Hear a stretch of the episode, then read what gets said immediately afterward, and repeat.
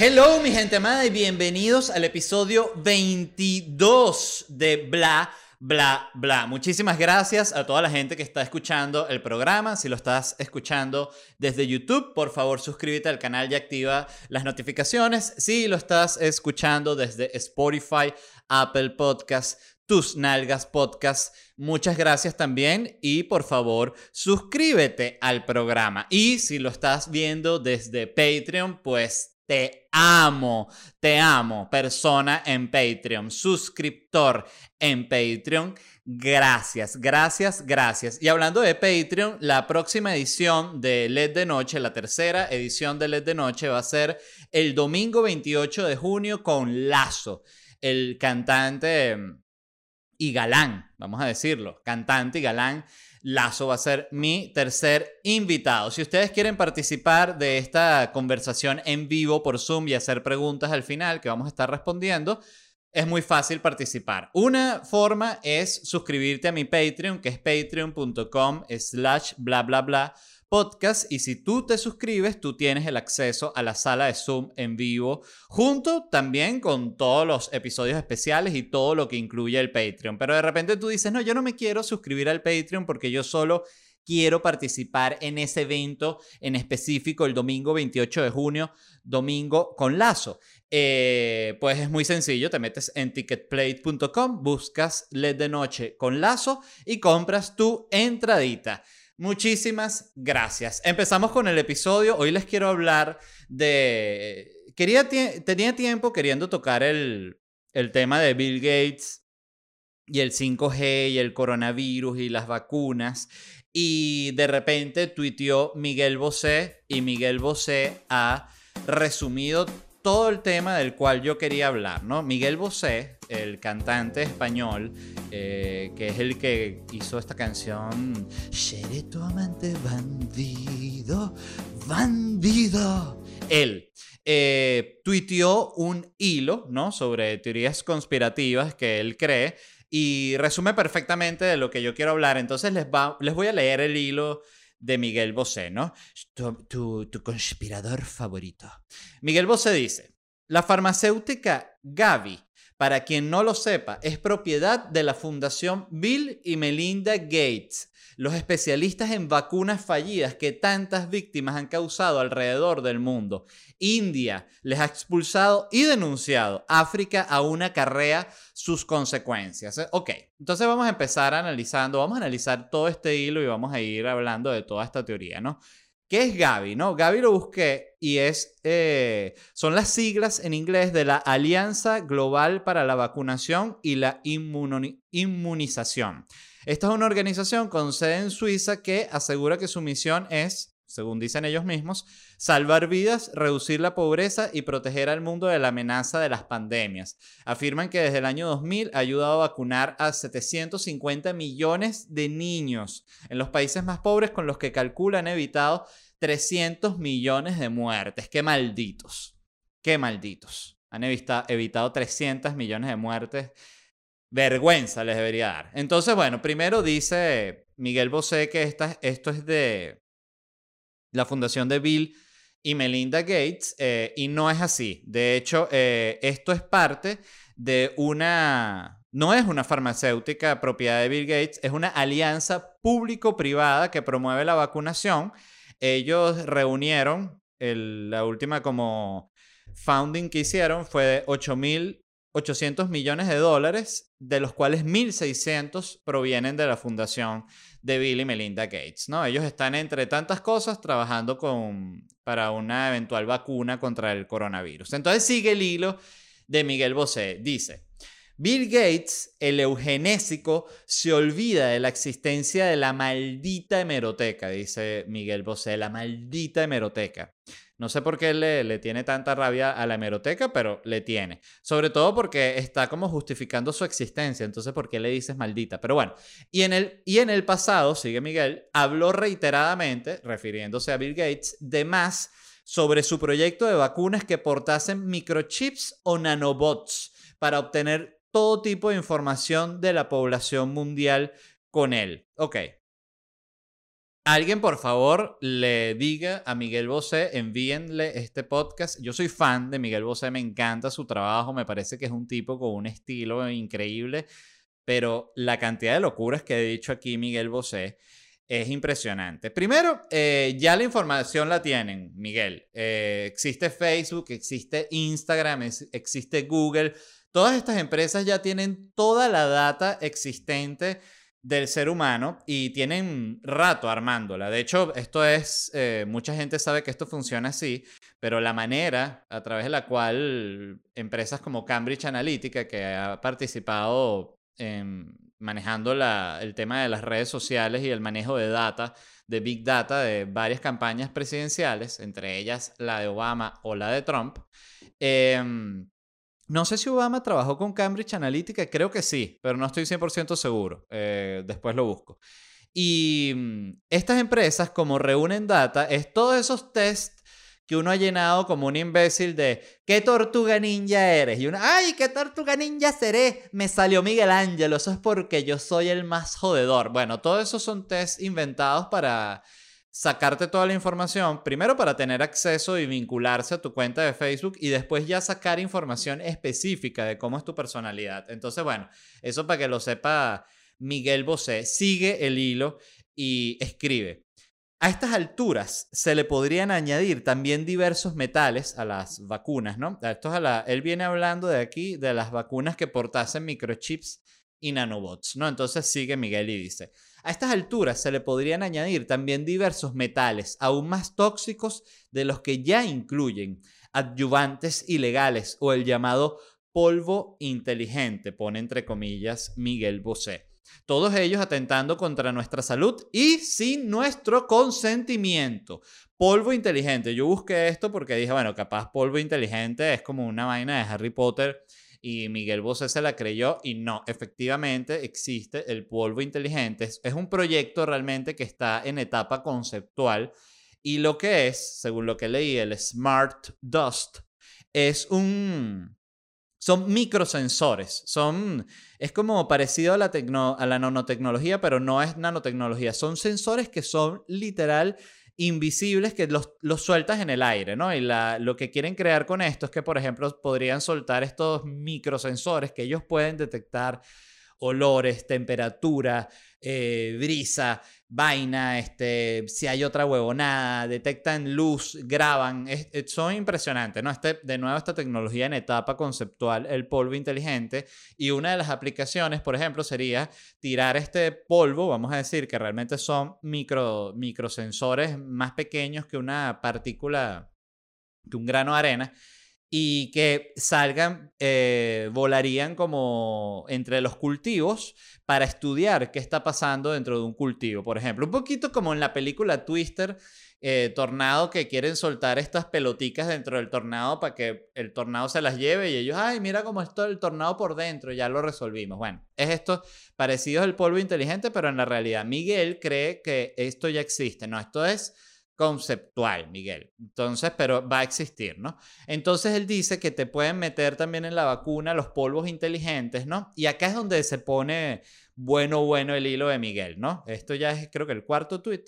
Dice, escuchen, y una vez que activen la red 5G, clave en esta operación de dominio global, seremos borregos a su merced y necesidades. Pedro Sánchez, ah, ah, porque todo esto inicia porque es lo que inicia compartiendo en el primer tweet. Miguel Bosé es un video en el que sale este, el, no sé si es el presidente de España, Pedro Sánchez, o el jefe de gobierno, no sé cómo es la posición exactamente, que habla de que tienen, van a estar colaborando con esta eh, vaina privada, pública, Gaby, y ahí es que él agarra esto y dice, mira cómo venden al pueblo español, ¿no? Entonces, bueno, Pedro Sánchez, El Salvador, en nombre del gobierno de todos los españoles, acaba de hacerse cómplice de este plan macabro y supremacista, como de costumbre sin el permiso de la ciudadanía. Solo pretendo informar, dice Miguel, sobre la situación anunciada hacia la cual, entre otras fechorías, se nos está conduciendo. Yo digo no a la vacuna, no al 5G, no a la alianza España-Bill Gates y cierra con el hashtag yo soy la resistencia. Bueno, Estaba más quemado que nadie Miguel cuando escribió todo esto. Eh, entonces hablemos de la 5G, porque el tema es que mucha gente que se empezó a crear, ¿qué está sucediendo? Hay toda una teoría conspirativa porque Bill Gates dijo en una charla TED en el 2015, si no me equivoco, Bill Gates dijo que lo que iba a venir iba a acabar con una gran parte o, muchos millones de personas en la Tierra, iba a ser una pandemia, no una guerra. Entonces han agarrado ese pedacito de esa charla y lo han sacado de contexto como diciendo, mira, ahí estaba Bill Gates, el, el reptiliano, de nuevo, Anonymous, vamos con Anonymous. Bill Gates, a través de la fundación Bill y Melinda Gates, quieren desarrollar una vacuna para implantar microchips y nanotecnología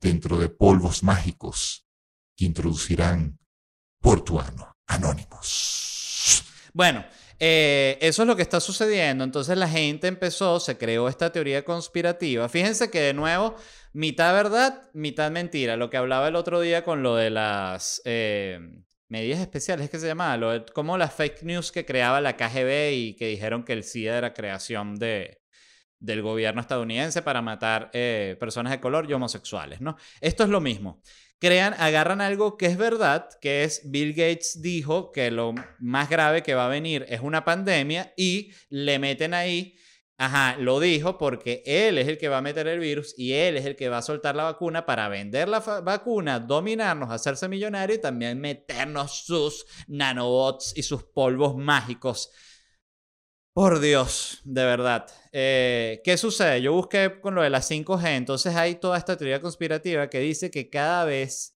que sueltan una nueva red de telecomunicaciones, 1G, 2G, 3G, 4G y todas las que sigan, todas las Gs que se vienen, durante cada una sueltan uno, ¿no? Entonces estaba en esta imagen que decía, en la, en la 1G lanzaron la influenza del 79, en la 2G lanzaron el cólera en el 91, en el 3G lanzaron la influenza del 98, en el 4G lanzaron la H1N1 y en el 5G lanzaron el coronavirus. Ok, esto no tiene nada, evidentemente, ningún tipo de respaldo científico, nada por el estilo. Estos son puras... Em, teorías conspirativas porque leí, y escucho, escuchen esto, que la explicación de por qué es falso tiene que ver con el hecho de que las radiofrecuencias que se utilizan en la red de comunicación 5G, 4G, todas estas pertenecen al rango de las radiaciones no ionizantes, que se diferencian de las ionizantes en que poseen menor frecuencia de energía, de modo que no pueden desestabilizar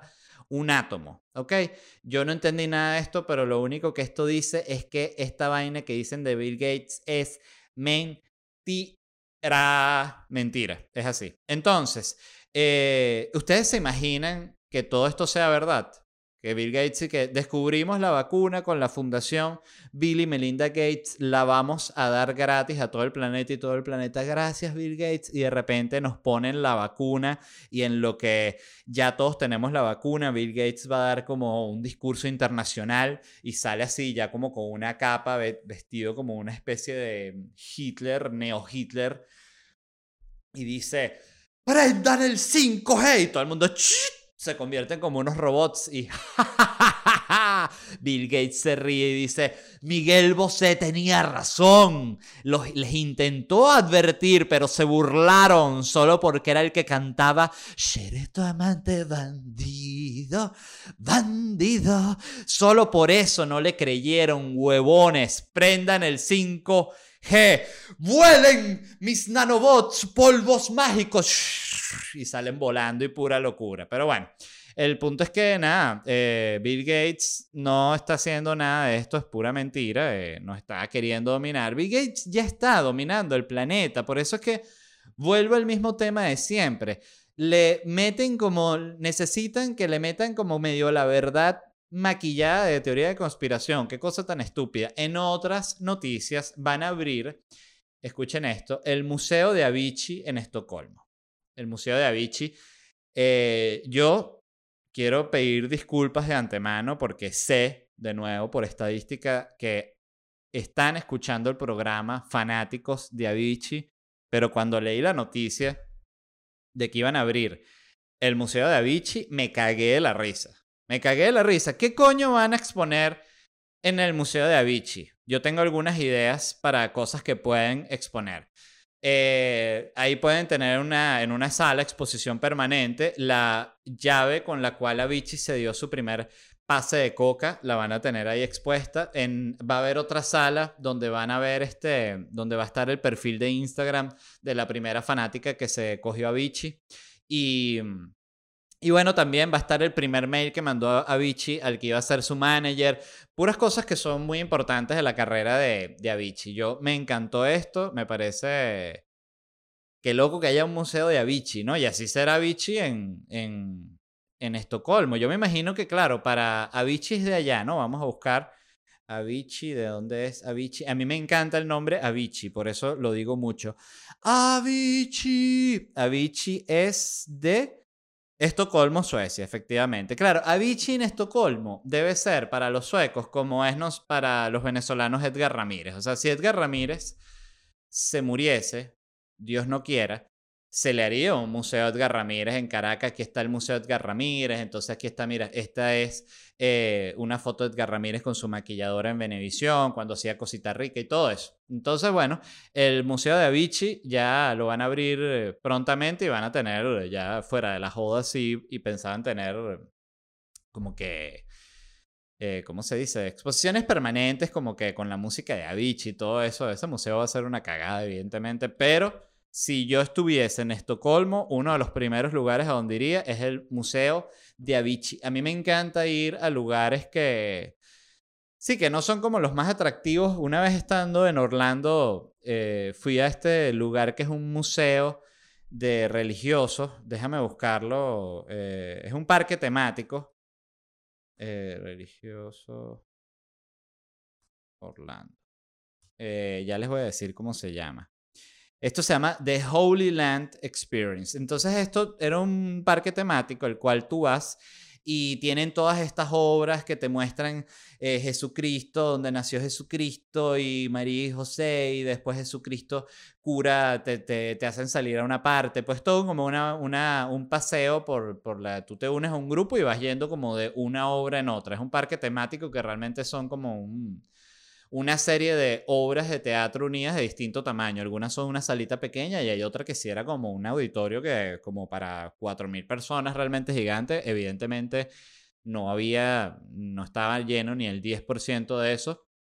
Y ahí yo vi la historia de el rey David, que era dos, dos, se dividía en dos obras largas como de hora y media. Vi la, la primera y ya la segunda dije, no, me da la DJ y me fui al parque. Pero está divertido ir a este tipo de lugar que no son como, como que, bueno, ya sí, ya había ido a Disney, déjame ir a Holy Land y si estuviese en Estocolmo iría demasiado al Museo de Avicii. Avicii, estamos contigo. En otras noticias, la película Lo que el viento se llevó alcanzó el número uno de ventas en Amazon luego de que HBO Max la retirara momentáneamente. Aquí estos eh, rodó mucho en redes sociales esta noticia. Lo que sucedió fue que HBO Max retiró momentáneamente la película Lo que el viento se llevó y porque es una película del 1939 que tiene una representación racista de las personas de color y todo eso, entonces le van a poner como una especie de explicación antes, ¿no? Como de, según leí, como de un especialista en este tema del racismo y de cómo ha sido la, evolución de la cultura negra dentro de Estados Unidos y todo esto, entonces esta persona va a explicar como el contexto histórico en, este, el que está esta película. Pero, claro, cuando se saca la, la, noticia inmediatamente, lo que se lee es como que, bueno, la retiraron por un tema de censura. Realmente no, es más por un tema de cuidarse la espalda, pero fíjate cómo esta película que realmente no la, no, no, no, no la debe ver nadie últimamente, película viejísima, alcanzó el número uno porque, claro, levantó el morbo a la gente, quería ver, bueno, pero ¿qué pasa? ¿Por qué censuran? Es lo, esto ya lo, lo hemos hablado, ¿no?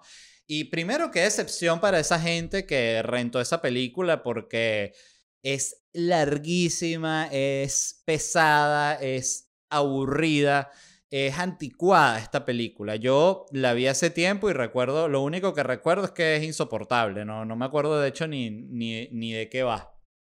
Y lo que me parece interesante de esto es, que empieza todo este revisionismo ¿no? histórico en el cual empiezan a darse estas dinámicas en, la, en las cuales si tú quieres ver una película de cierto tipo vas a tener antes a una persona que te explica, ¿no? Que me parece como la cosa más condescendiente del planeta porque yo creo que si tú tienes dos dedos de frente, tú puedes ver una película y saber que es racista, tú puedes ver una serie y saber que es eh, misógena, tú puedes entender eso sin que alguien te lo explique. El que alguien te lo explique a mí me parece que es súper condescendiente, es como que, bueno, vas a ver esta peli, yo te la explico. Vas a ver Django, déjame primero, primero explicarte Django. Incluso salió, eh, esto pasó hace unos días que salieron los, los creadores de la serie Friends disculpándose por la falta de...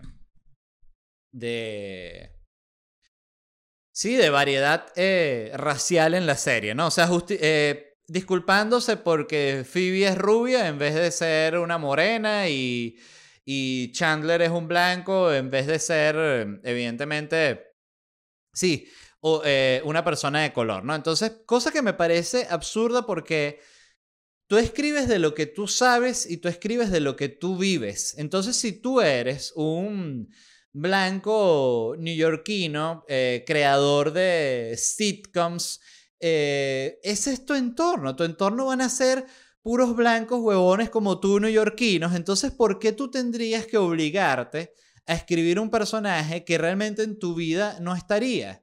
Sería igual de absurdo que una persona que es de color y que vamos a poner, suponer que la mayoría de sus amigos son de color, entonces ahorita tiene que hacer, escribir una serie en la que a huevo tiene que haber una persona asiática y tiene que haber una persona latina y tiene que haber una persona indígena y tiene que ladilla.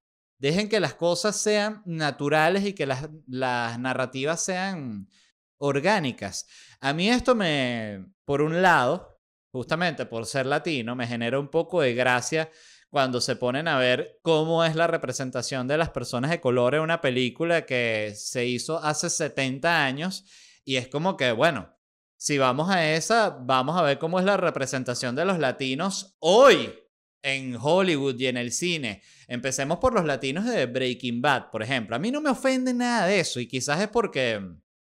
Eh, soy un inconsciente de mierda o simplemente no me afecta, pero los latinos de Breaking Bad no saben ni hablar español, empezando por ahí llegaban y que ahora va a venir el mafioso más peligroso de todo México. Y era un tipo que tú vas, piensas, vas a engañarme.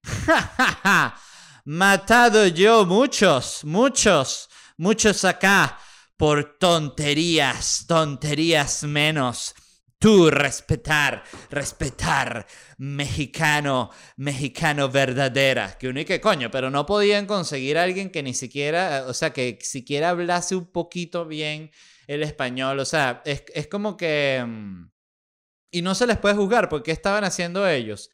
Darle papel de latino a un latino. Entonces necesitan tener 15 latinos tipo malandro eh, en una película. Y bueno, ¿y a quién van a, castear? A chicanos que están en Los Ángeles, bueno, eh, trabajan de actores, van al casting, le dicen, mira, y es un tipo normal que estudia actuación, súper sensible, que hizo Hamlet, todo esto, y bueno, y cuando va a un casting diciendo, bueno, ¿y este personaje que es uno de los protagonistas? No, tú eres uno de los malandros latinos como están representados todos en la serie durante años, por favor. El ejemplo perfecto de eso es el latino, el único latino que hay en Hollywood, que es, lo busqué, se llama, el que se llama Michael Peña, que es el, el latino de Ant-Man que es el que hace todos los latinos. O sea, si hay, no, mira, necesito aquí un latino. Ah, bueno, llámate a Michael Peña. Mira, pero no hay otro latino. No, pero ¿para qué si ya está Michael Peña, que ya la gente sabe que es el latino? Y le ponen a Michael y que, bueno, Michael, lánzate tu, tu playera blanca, tu camisa con el botoncito aquí arriba para que seas el clásico cholo mexicano. Y entonces, claro, es la representación del latino todos los latinos están representados así en la mayoría de películas que estaban en cartelera a nivel internacional hace un año. representan a los latinos así. Entonces, bueno, eh, ¿qué quiere decir esto? Que se viene muchísimas, muchísimas, muchísimas películas con advertencias al inicio. De hecho, eh, gracias a... Tuiteó, dos amigos lo, comentaron en Twitter. eh, uno fue eh, Álvaro Godoy, saludos Álvaro Godoy, y el otro fue Cristian, que comentaron de la película Demolition Man, ¿no? Y yo, Demolition Man, yo recuerdo que habían visto esa película, es una película, eh, quienes no la recuerden, una película de ciencia ficción que se grabó en los 90, no sé exactamente en qué año, vamos a buscarlo. Demolition Man, Demolition Man, Demolition Man. Ah, no, me, me salió en mapas, ya va, Demolition. No salía nada, evidentemente. Es una película del 93, Demolition Man. Y esta película ellos la compartían diciendo que había que verla porque era la película de ciencia ficción que más logró como predecir lo que se está viviendo actualmente y me generó eh, evidentemente curiosidad. La busqué, está disponible en Hulu y la vi, ¿no? Demolition Man. Y quedé impresionado. Yo había visto esta película siendo un niño. Mis papás me dejaban ver todo. Eh, yo recuerdo que a otros niños no los dejaban. A mí me dejaron ver Seven cuando salió la película. Era como que, evidentemente, lo único que no podía ver era pornografía porque ya era que es ilegal. Pero me dejaban ver todo, no había ningún tipo de problema. Era como que vamos a ver esta nueva peli que se llama Seven de David Fincher. Y yo dije, ay, ¿esa de qué trata? Bueno, nada, es un tipo que asesina de la peor de las maneras y es una película bastante fuerte. Y yo no recuerdo que me haya traumatizado, de hecho todavía la recuerdo igual. Es que, es que uno de niño no es huevón. Esa es la, la, la otra cosa, ¿no? Te tratan como un huevón, pero tú entiendes. Lo que pasa es que no tienes un coño de experiencia y no sabes nada. Y por eso es que tú, tú, vamos a decir como que la estupidez de los niños proviene de la ignorancia, no de que sean estúpidos como tal, ¿no? Pero, ¿de qué coño está? Ajá, Demolition Man trata, y me encantó, eh, trata de este policía de los 90 que, que, agarrando a este criminal, que lo interpreta Wesley Snipes, el policía de Sylvester Stallone, el tipo eh, queda incriminado en un crimen. Antes de este tipo dice, no, que eh, lo incriminan y los meten presos a los dos, pero las cárceles son criogénicas, no, los congelan. Pasan eh, 36 años y este, este delincuente, por un error y tal, se descongela y se escapa, ¿no? Y la sociedad en el futuro es una sociedad en la cual ya los policías están, no tienen armas porque no han logrado eliminar las muertes que no son de razones, por razones naturales. No ha habido una muerte en 15 años que no sea por razones naturales, ya no hay violencia, está prohibido que tú digas groserías porque las groserías son ofensas, entonces si tú dices una grosería te multan, ¿no? Te, sale una multa automática están prohibidos los cigarrillos y el alcohol en el futuro porque te hacen daño, entonces todo lo que te hace daño está prohibido porque porque te vas a fumar un cigarro si te hace daño, igual se te dé la gana, pero si te está haciendo daño de nuevo, la vida, la vida, la vida. Y toda esta sociedad es como a la vez súper pacífica, pero débil, justamente, porque sale este criminal, se descongela y vuelve mierda todo porque los policías no tienen ni armas, no saben ni qué hacer con este carajo. Entonces tienen que descongelar a este policía de los años 90 que sí no come coba y agarra y echa plomo y todo el tema. Entonces ahí es que el tipo logra agarrar el, el criminal. Evidentemente, para los eh, estándares actuales, esta es una película que es casi que un llamado al primitivismo, a la violencia, pero no, es increíble porque incluso en la película hay como toda una gente que vive como en unas ciudades subterráneas, como unas cloacas, que es la gente que se quiere fumar un cigarro y que se quiere comer una gomita y que quiere comerse un perro caliente y que no quieren que le digan qué tiene que hacer todo el tiempo. Increíble la película, recomendadísima, me fascinó y efectivamente confirmo lo que dijeron estos amigos míos que, que sí, que dicen que, que, es la película que logra, de ciencia ficción, que logra realmente predecir mejor lo que ha sucedido. Véanla, por favor, Demolition Man. Eh, quería hablarles también, recibí un correo de una persona que escucha el programa que se llama Marco y él tenía una, una corrección, me pareció muy importante, al igual que la otra persona escribió el otro día sobre el, el cómo use mal la palabra billones en español, que es millardos, él lo que escribe, escribe dos correcciones, ¿no? La primera dice, universo paralelo. En el episodio 16, estas, estas declaraciones son muy importantes hacerlas, ¿no? En el episodio 16 caíste en un hoax, eh, eh, que no, diciendo que había un universo paralelo. Esto se confirmó que no es así, entonces él me manda un artículo de la revista Forbes en la cual desmienten la noticia. ¿Qué sucedió realmente? Yo leí el artículo y efectivamente caí eh, porque sí se dio una anomalía y efectivamente este aparato llamado Anita, disculpen, que tiene la NASA, detectó una anomalía y un movimiento de neutrinos y de partículas que no tiene explicación. Eso sí es una realidad y ellos no tienen explicación para lo que sucedió. ¿Cuál es la mentira? La explicación que dice que eso es prueba de que hay un universo paralelo. Así que fíjense como este es el ejemplo perfecto de que yo mismo caí en una, porque ¿qué tiene? Lo que hablamos, mitad verdad, mitad mentira. ¿Cuál es la verdad? Que se detectó una anomalía de que hay unas partículas que están yendo en el sentido contrario. ¿Cuál es la mentira? De que eso es prueba de que existe un universo paralelo. La verdad, la verdad es que no hay una explicación para esto que detectó este aparato. La segunda acotación o corrección que hace Marco dice es sobre los millonarios y la solución a la hambruna. Él dice, no recuerdo el episodio, pero en la oportunidad en la que hiciste un cálculo sobre cuántas arepas podrías comprar con la fortuna de Jeff Bezos, omitiste información importante sobre la hambruna mundial. Entiendo que eres un comediante y estabas haciendo un chiste, pero también considero que intentabas hacer un argumento, efectivamente. Que querer quitarle la fortuna a los billonarios es una idea estúpida, socialista, comunista, etcétera, que además no daría resultado. Entonces, eh, escribe Marco, responderé al argumento, no al chiste. Él dice, lo cierto es que la hambruna mundial es algo que se ha estudiado muy profundamente y por mucho tiempo. Ah, no sabía. Y es un problema solucionable. Si no, sino que no es tan costosa como pareciera y que además beneficiaría a la economía mundial. Él manda un artículo que habla sobre cuánto cuesta realmente acabar con la hambruna, ¿no? Este, él dice, no sé si la solución sea quitarle el dinero a los billonarios, para ser sincero, pero creo que quería, pero quería traer esta información a colación. Te agradezco un montón si te tomaste el tiempo por leer este email. bueno, muchas gracias, Marco. Para mí es súper importante hacer estas correcciones.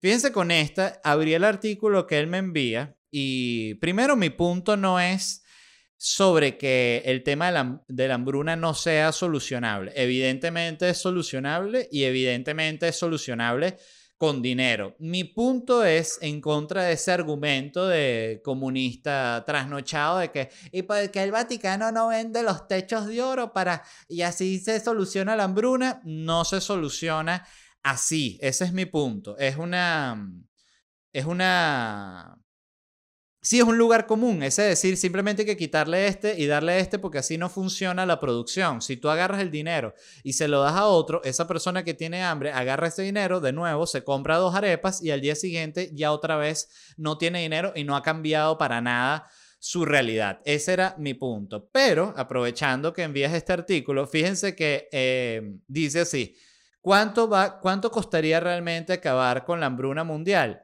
El estimado es, escuchen esto, entre 7 mil millones de dólares a 265 mil millones de dólares. El estimado que tiene este artículo eh, que me manda Marco es entre 7 millardos y 265. O sea, esta gente está igual de clara que yo.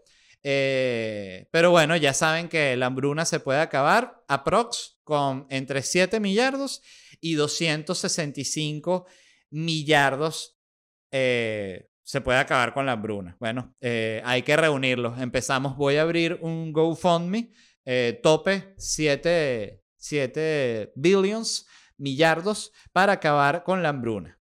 Entonces, bueno, muchas gracias Marco por mandar estas correcciones, las aprecio mucho, ya saben, lo del universo paralelo es mentira, si es verdad que este aparato llamado Anira detectó una anomalía de un movimiento de partículas que, Sí, que está, que, que no está no tiene explicación. Entonces, bueno, eso fue todo del episodio 22 de Bla, bla, bla. Les agradezco muchísimo a todos los que lo escucharon. Si lo estás viendo de nuevo por YouTube, por favor suscríbete al canal y activa las notificaciones. Si lo estás escuchando por Spotify, por Apple Podcasts o por tus nalgas podcast, suscríbete también al programa y te agradezco que lo consumas, que lo descargues, como sea que hagas. Y si lo estás viendo por Patreon, de nuevo te digo, te amo. Y les recuerdo que la tercera edición de LED de Noche, la conversación más candela del Internet en vivo por Zoom, será este domingo 28 de junio con Lazo. Estaremos haciendo esta conversación. Al final, ustedes, los que se conecten a la sala de Zoom, podrán hacernos preguntas a Lazo y a mí y las estaremos respondiendo. ¿Y cómo se puede participar en esto? Es muy sencillo. Te puedes suscribir a mi Patreon. Vayan ya, es patreon.com slash bla bla bla podcast. Y la suscripción básica al Patreon te incluye el acceso en vivo a la sala de Zoom más todos los episodios especiales exclusivos para el Patreon. De repente usted dice, no, Led, yo no me quiero suscribir al Patreon, yo solo quiero ver el evento con Lazo y ya porque quiero hacerle una pregunta a Lazo que me ha atormentado toda la vida. Bueno, muy sencillo, usted va a ticketplate.com y busca LED de noche con Lazo y ahí compra su entradita. No me puedo despedir, como siempre, sin agradecer a la gente de Whiplash Agency, que es una agencia digital, el trabajo de ellos es el siguiente. Vayan a mi página, que la hicieron ellos, es ledvarela.com, y no solo van a ver la belleza de esa página. Ay, quiero tomar café ya. Mm. No solo van a ver la belleza de la página, lo...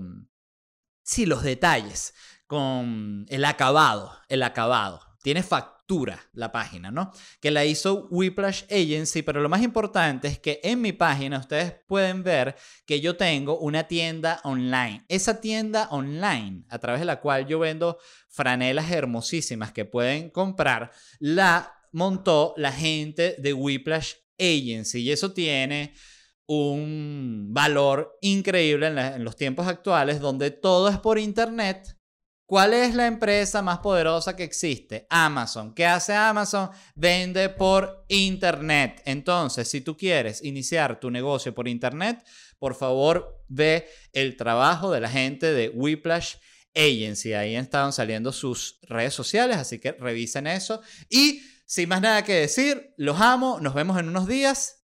Bye.